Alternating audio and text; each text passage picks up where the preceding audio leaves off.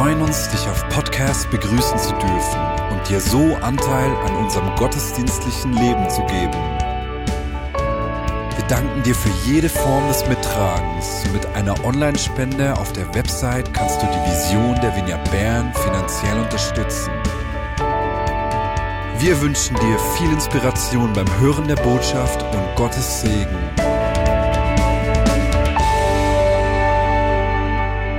Und ich heiße auch die Podcast-Hörer herzlich äh, willkommen, die ähm, zu Hause oder im Auto oder wo sie auch immer sind, beim Arzt vielleicht, dieser Predigt zuhören. Hallo Nachbar. Wie kommen wir darauf, eine Serie über unsere Nachbarn zu machen, magst du dich fragen. Ich kann dir das ganz einfach beantworten. In den vergangenen Jahren haben wir immer wieder gefragt bei der Stadt Bern an verschiedenen Stellen, was wir tun können, um die Stadt Bern zu unterstützen. Wir haben beispielsweise gefragt, ob wir beim Aareufer äh, Müll auflesen kommen sollen oder uns sonst irgendwie unterstützend zeigen können. Und die Antwort war eigentlich immer, nee, wir brauchen keine Hilfe, das läuft alles gut. Und ich habe mit jemandem gesprochen, der äh, im Sozialdienst der, der, Stadt Bern arbeitet und die Person hat mir gesagt, weißt du, in der, in der Stadt Bern läuft wirklich vieles einfach richtig gut. Und das ist natürlich klasse, dass wir in, einem, in einer Stadt leben, die, die, die so gut äh, zu ihren Bewohnern schaut. Und vor einem Monat hat meine Frau sich bei der Nachbarschaftshilfe angemeldet. Nachbarschaft Bern heißt das. Dort werden Menschen die Hilfe geben können, mit solchen äh, in Verbindung gebracht, die Hilfe benötigen. Und die Stadt will da eine koordinierende Funktion wahrnehmen. Und als sie von die, aus diesem Gespräch mit der Person bei Nachbarschaft Bern zurückgekommen ist, sind wir auf den Tag der Nachbarschaft aufmerksam geworden. Seit drei Jahren macht Bern nämlich bei diesem internationalen Tag der Nachbarschaft mit, nimmt teil und pusht den richtig. Und die Stadt Bern lädt uns, die Bewohner, die Einwohner folgendermaßen dazu ein. Feiern Sie mit. Feiern Sie den Tag der Nachbarschaft. Das Gute liegt häufig näher, als man denkt. Gute Nachbarschaft hilft, die Herausforderung des Alltags besser zu meistern. Deshalb rufen wir Initiative Bewohnerinnen und Bewohner auf, gemeinsam ein unkompliziertes Fest unter Nachbarinnen und Nachbarn zu organisieren.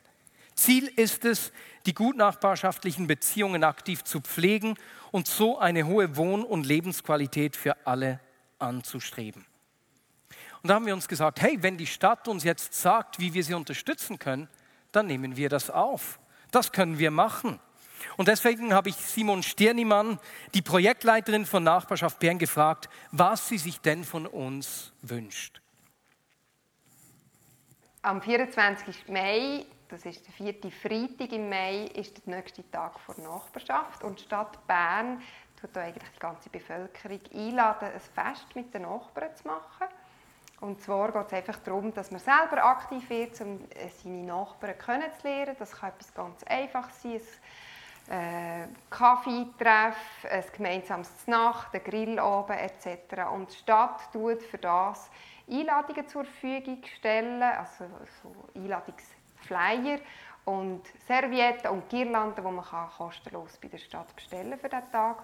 Und das Ziel von dem Tag ist eigentlich einfach, dass man auf den nutzt, um auf die Nachbarn zuzugehen. Also wenn man es verpasst hat, das Einweihungsfest zu machen, wo man eingezogen ist, ist das ein guter Grund, so auf die Nachbarn zuzugehen, den Kontakt zu finden und dann so äh, auch einander ein bisschen besser kennenlernen. Vielleicht findet man heraus, dass ein Nachbar gar nicht so gut zu Weg ist und froh wäre um zwischen die Unterstützung bei den Einkäufen äh, oder dass man vielleicht selber findet, ah, so eine Kinderhütte wäre noch gut in der Nachbarschaft und so ergänzen sich dann vielleicht Kontakte, die äh, einen weiterführen.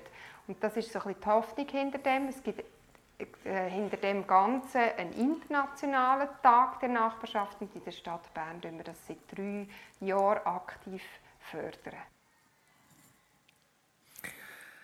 Ja, nachdem wir die Stadt mehrere Male gefragt haben, haben wir jetzt die Möglichkeit, sie wirklich ganz praktisch zu unterstützen und uns hier zu beteiligen. Und wenn du nicht in der Stadt Bern wohnst, kein Problem, auch du kannst mitmachen, denn wie sie gesagt hat, die Frau Stirnimann, ist dieser Tag der Nachbarschaft ein globaler Nachbarschaftstag. Also auch deine Stadt oder dein Dorf ist da eingeladen.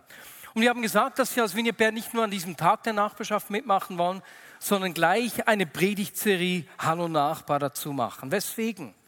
Das Anliegen der Stadt Bern deckt sich nämlich mit einem der Kernwerte des Christseins, nämlich der Gastfreundschaft.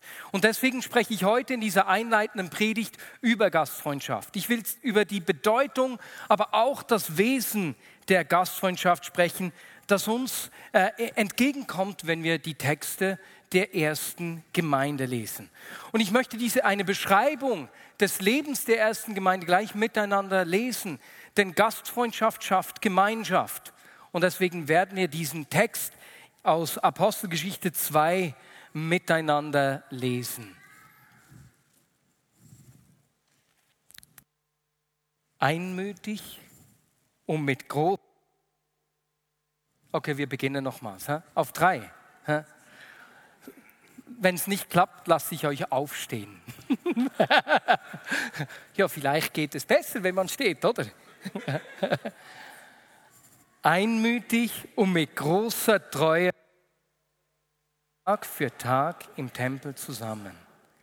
Außerdem trafen sie sich täglich in ihren Häusern, um miteinander zu essen und das Mahl des Herrn zu feiern.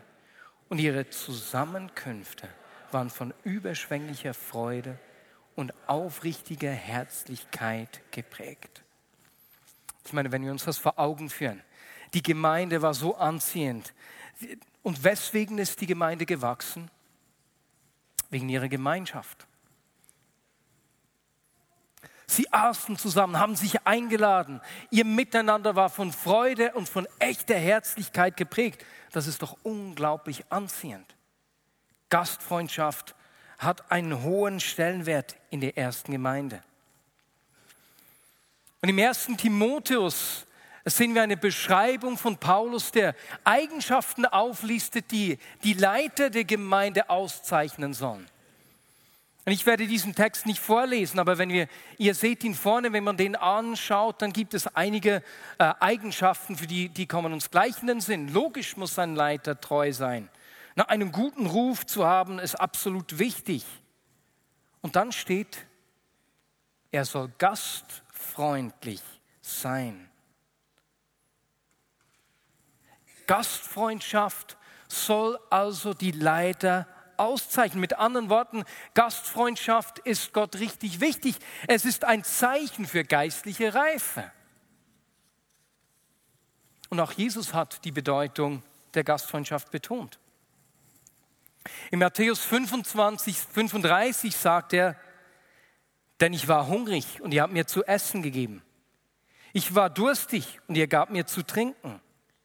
Ich war ein Fremder und ihr habt mich in euer Haus eingeladen. Siehst du das? Jesus sagt, wenn du jemandem Gastfreundschaft zeigst, zeigst du es mir. So persönlich macht er es, so viel Gewicht gibt er der Gastfreundschaft damit. Und besonders getroffen hat mich in der Vorbereitung ein Text, bei dem ich beim ersten Lesen dachte, nun gut, so viel hat er jetzt mit Gastfreundschaft nicht zu tun. Aber ihr werdet gleich sehen, weswegen er das doch hat. Jesus wird nämlich von einem Schriftgelehrten gefragt, was denn das wichtigste Gebot sei. Er, ich möchte ins Reich Gottes kommen. Was ist das wichtigste Gebot? Was muss ich tun? Und die Antwort von Jesus war, liebe Gott und liebe deinen Nächsten. Liebe deinen Nächsten. Damit ist natürlich nicht einfach ein Gefühl gemeint, ne? ich habe die gern, sondern tätige Liebe, die, die im Leben Ausdruck findet. Und dieser Text, den habe ich von einer ganz neuen Seite angeschaut, als ich auf eine erstaunliche Geschichte gestoßen bin. Darf ich mal fragen, wer von euch hat schon vom Rosetto-Effekt gehört? Hände hoch.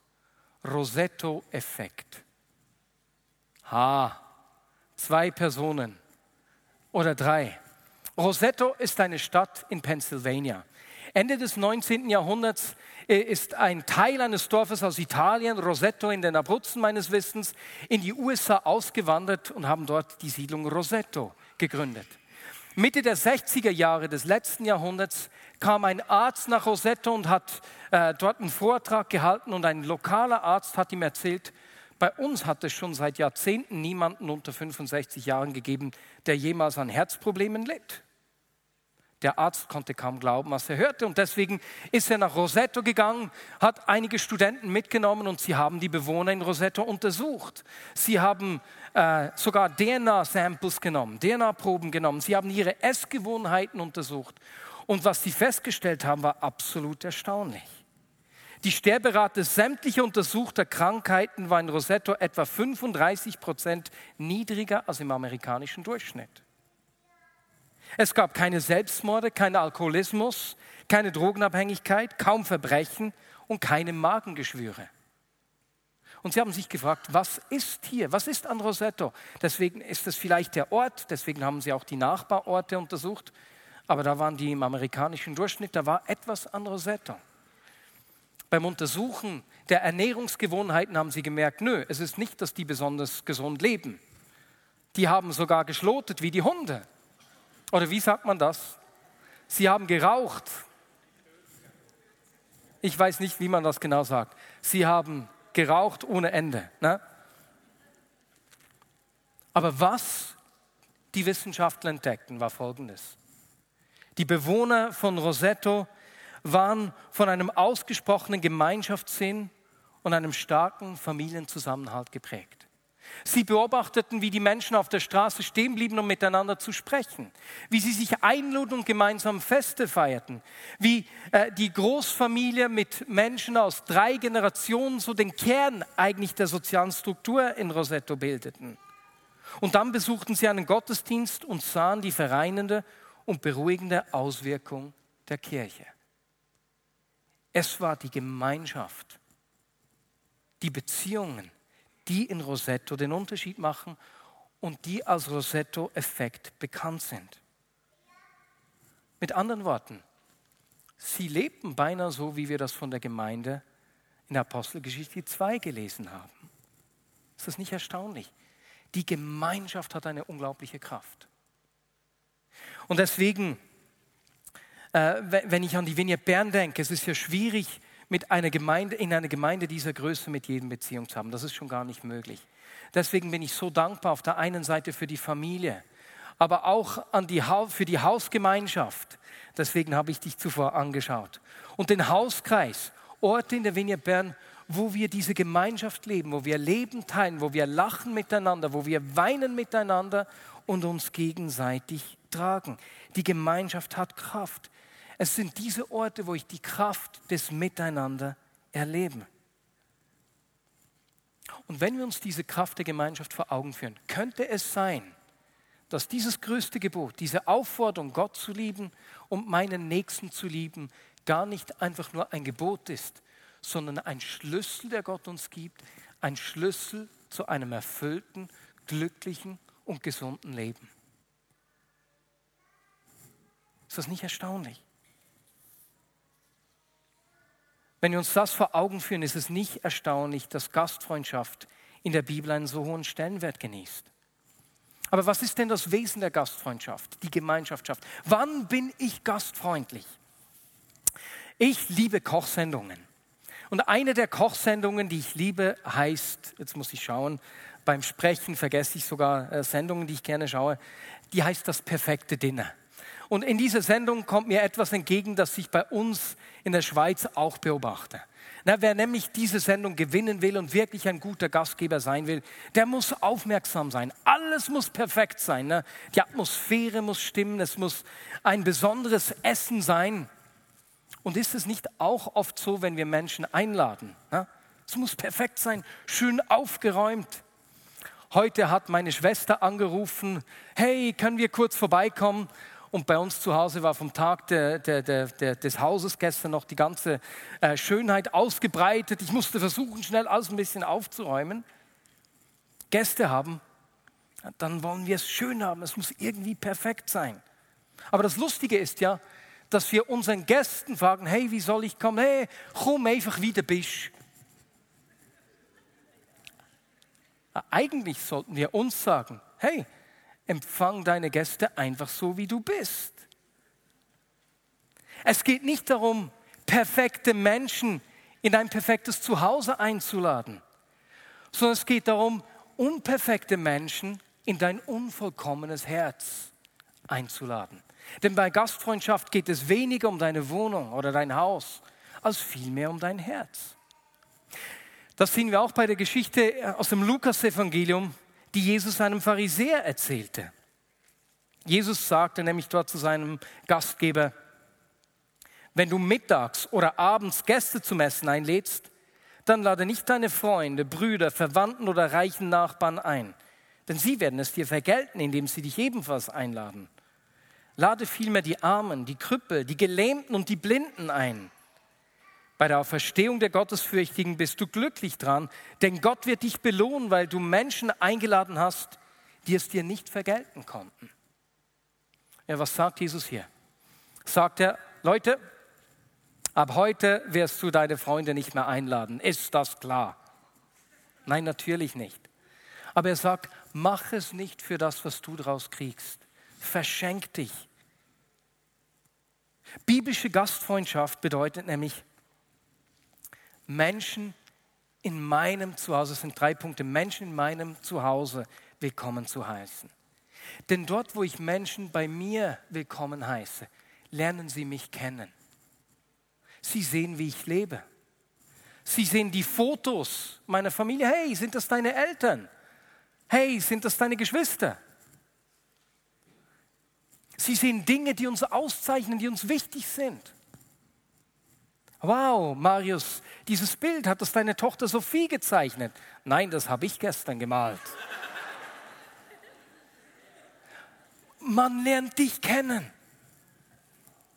Zweitens ist biblische Gastfreundschaft, äh, Fremde wie Familie zu behandeln. Das ist der ursprüngliche Sinn des griechischen Wortes für Gastfreundschaft. Das setzt sich nämlich aus zwei Begriffen zusammen. Phileo auf der einen Seite die brüderliche Liebe und Xeno, was so viel bedeutet wie der Fremde. Es kann der Ausländer sein, aber genauso dein Feind. Biblische Gastfreundschaft ist es, den Fremden, den Ausländer, den Feind so zu behandeln, als wäre er Teil deiner Familie. Und die Bibel meint damit Ausländer genauso wie Menschen, die dir einfach fremd sind, weil sie etwas anders sind.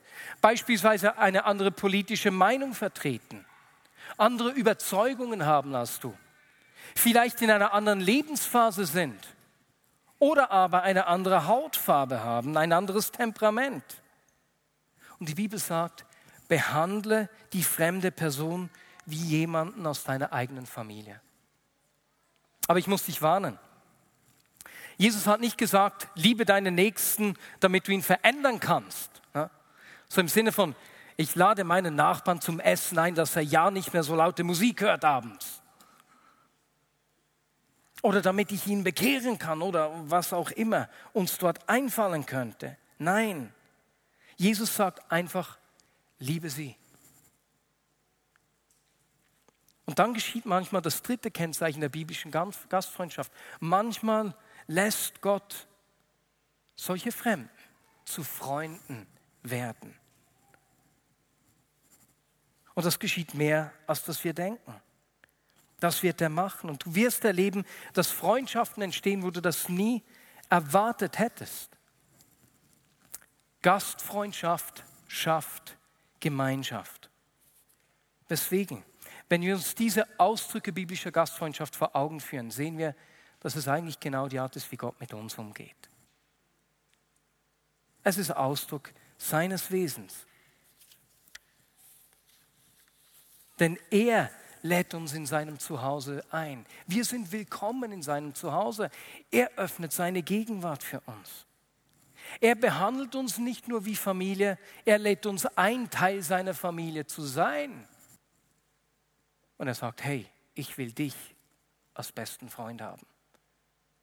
Biblische Gastfreundschaft ist ein Ausdruck seines Wesens. Und so, wenn wir uns das vor Augen führen, können wir mehr verstehen. Ja, es könnte durchaus sein, dass diese Einladung, diese Aufforderung, meinen Nächsten zu lieben, mehr ist als nur ein Gebot, sondern ein Schlüssel zu einem guten, gesunden und glücklichen Leben.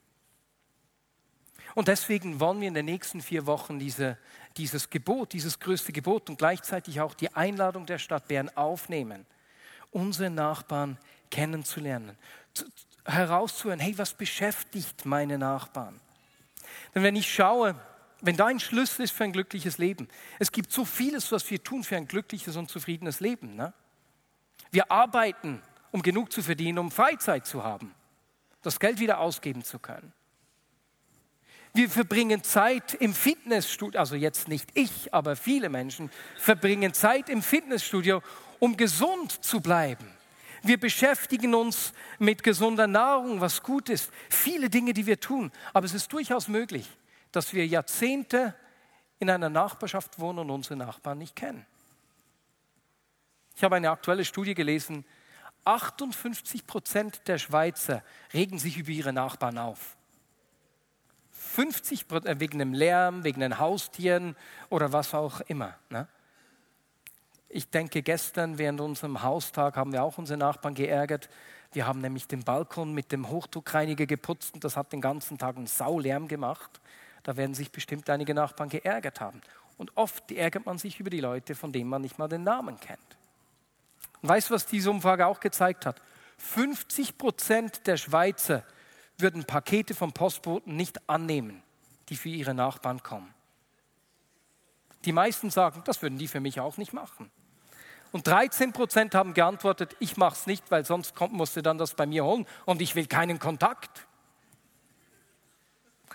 Meine Lieben, und ich möchte jetzt mit euch rausfinden, wie sieht das bei uns in der Vignette Bern aus? Auf deinem Stuhl findest du einen A5-Zettel, nimm den zur Hand. Den äh, wirst du dann auch mit nach Hause nehmen können. Den werden wir in den nächsten Wochen noch brauchen. Du siehst vier Felder auf der Rückseite. Aber bevor du dann in den nächsten Wochen diese vier Felder ausfüllst, eine Frage an dich. Schreibe am Rand, nicht in die vier Felder, am Rand, unten und oben, die Namen der, der acht Personen, die dir am nächsten wohnen, auf die Namen deiner nächsten Nachbarn. Wenn es eine Familie ist, ist das ein Name. Hä? Nicht Hansli, Gretli und die 17 Kinder als 19 Personen. Das wäre dann ein Name. Und dann wollen wir schauen, wie gut kennen wir die Menschen, die um uns herum wohnen. Jetzt, wenn du in, in einem Hochhaus wohnst, ist es natürlich anders, als wenn du in einer Einfamilienhaussiedlung wohnst. Ne? Keine Frage. Deswegen einfach die acht Nächsten. Jetzt bei uns, wir wohnen in einem Haus, in dem äh, vier andere Parteien aus der Vignette Bern wohnen. Ich werde nicht unser Haus nehmen. Das wäre etwas zu einfach. Ich denke an die Nachbarn um unser Haus herum. Es ist klar, wir nehmen uns dazu eine Minute Zeit. Die acht Personen, die dir am nächsten wohnen, kennst du ihre Namen? Wenn du noch einen Kugelschreiber brauchst, unser Gastgeberteam ist um Kugelschreiber verteilen. Melde dich einfach bei ihnen. Darf ich mal fragen, wer von euch kann sagen, hey, ich kenne die acht nächsten Nachbarn mit Namen? Hände hoch. Meine Herren, ich bin beeindruckt von euch. Wahnsinn. Wer kennt sieben der nächsten nach? wer sechs? Jetzt die Ehrlichen, wer kann drei oder weniger bei Namen nennen? Ich vergesse die Namen. Ich weiß, mein Nachbar gegenüber hat geheiratet, aber ich vergesse immer seinen Namen. Ich spreche regelmäßig mit denen links von uns, aber auch deren Namen ist mir schon wieder entfallen. Es ist echt furchtbar. Das ist mein Los, das ist furchtbar schwierig. Meine Lieben, in den nächsten vier Wochen wollen wir auf der einen Seite mehr über, also wollen wir mehr über unsere Nachbarn erfahren. Deswegen dieses Blatt auf diesen vier freien Feldern. Schreib doch den, nicht jetzt, sondern im Verlauf der nächsten vier Wochen einen Namen auf einer Person, die in deiner Nähe wohnt und was dieser Person wichtig ist. Wir wollen herausfinden, was die Menschen um uns herum bewegt. Ich habe gesagt, dass wir als Vineyard Bern in einer, in einer neuen Zeit, in neuer Season, wo wir uns Fragen stellen, Jesus, für was willst du uns brauchen? Teil davon ist es zu hören, Jesus, was beschäftigt die Menschen um mich herum? Und das wollen wir hören. Zuerst mal ist es für dich eine Hilfe, aber dann auch für uns als Gemeinde. Und deswegen lade ich dich ein, diesen Zettel mit nach Hause zu nehmen, den entweder am Kühlschrank aufzuhängen oder sonst irgendwo bereitzulegen. Und wenn du in einem Block wohnst, ne, begegnest du deiner Nachbarin vielleicht oder deinem Nachbarn im, wie sagt man, in der Wäschküche, in der Wäscheküche. Vielleicht begegnest du ihm am Zaun, wenn er am Garten am Arbeiten ist. Und lasst uns einfach hören, was die Menschen um uns herum beschäftigt. Und dann gleichzeitig lade ich dich auch ein, am 24. Mai an diesem Tag der Nachbarschaft teilzunehmen. Du findest auch auf der Rückseite des Blattes, das wir verteilen, diesen Hinweis auf den Tag der Nachbarschaft. Die Stadt Bern äh, versendet eben kostenlos tatsächlich ähm, auf der einen Seite Flyers, aber genauso auch Plakate. Was legt man auf die Teller, wenn man isst, um sich den Mund abzu? Servietten, das Wort ist mir nicht eingefallen. Servietten verschickt sie genauso und da können wir richtig gut mitmachen. Jetzt, das ist nicht eine komplizierte Sache. Ein unkompliziertes Fest. Wir als Haus werden es am Morgen des 25. machen, weil wir am 24. nicht können. Und wir haben gesagt, hey, wir wohnen im ehemaligen Milchläderli. Ne? Deswegen gibt es bei uns Milch, Tee, Kaffee und Kuchen. Und dann hat mir ein Nachbar erzählt, dass eine Frau im Quartier lebt, eine über 90-jährige Frau, die ihr ganzes Leben im Marzili verbracht hat. Und sie fragen wir an, kurz zu erzählen, wie das Leben im Marzili vor 50 Jahren war. Dann haben wir vor dem Haus so Töpfe mit, äh, mit, mit Pflanzen und die werden immer wieder vollgesprayt. Und das ist so ärgerlich, wir haben die schon dreimal übermalt und jedes Mal wurden sie wieder mit Tags versehen. Jetzt lassen wir die Kinder des Quartiers diese Töpfe anmalen, in der Hoffnung, dass sie danach nicht mehr verunstaltet werden. Mein Bruder hat auch schon bei, bei sich im Haus äh, alle Nachbarn des Hauses zu einem Essen eingeladen, aber nicht sie werden kochen, sondern jeder bringt was mit. Das wird eine richtig spannende Begegnung und gibt nicht mal so viel zu tun. Meine Lieben, ein solches Nachbarschaftsfest kann jeder von uns durchführen. Lasst uns am 24. oder 25. Mai äh, dieser Aufforderung der Stadt Folge leisten. Und jetzt zum Schluss, bevor wir zum Gebet kommen, nochmals Überleg dir doch schnell einen Moment, eine halbe Minute, was du an diesem Tag der Nachbarschaft machen willst. Wenn deine Frau, dein Mann oder deine Wegekollegin bei dir ist, dann sprecht euch doch gleich zusammen ab. Was kannst du dir vorstellen, am Tag der Nachbarschaft zu machen? Ausgezeichnet. Ihr könnt das zu Hause fertig besprechen. Und jetzt lasst uns zum Abschluss einfach aufstehen und für unsere Nachbarn beten. Sie segnen mit dem Besten, das dir einfällt. Nicht der Nachbar, der neben dir sitzt, nicht der Sitznachbar, sondern wirklich deine Nachbarn, die neben dir wohnen. Und lass uns das laut machen. Also nicht schreien, aber so normale Sprechlautstärke. Und Jesus, so danke ich dir, dass du uns mit dieser Aufforderung, unseren Nächsten zu lieben, nicht nur ein Gebot gegeben hast, sondern einen Schlüssel zu einem erfüllten Leben. Und Jesus, mit diesem Wissen segnen wir unsere Nachbarn. Wir segnen sie mit Frieden, mit Freude. Jesus, wir bitten dich dort, wo, man, wo wir im Leben von Nachbarn Dinge mitkriegen, die man nicht oft im Leben von anderen Menschen sieht. Herausforderungen, wie bei den Nachbarn, die so laut geschrien haben in ihrem Streit letzte Woche, dass du mit deinem Frieden in ihre Situation reinkommst. Ich danke dir für unsere Nachbarn. Amen.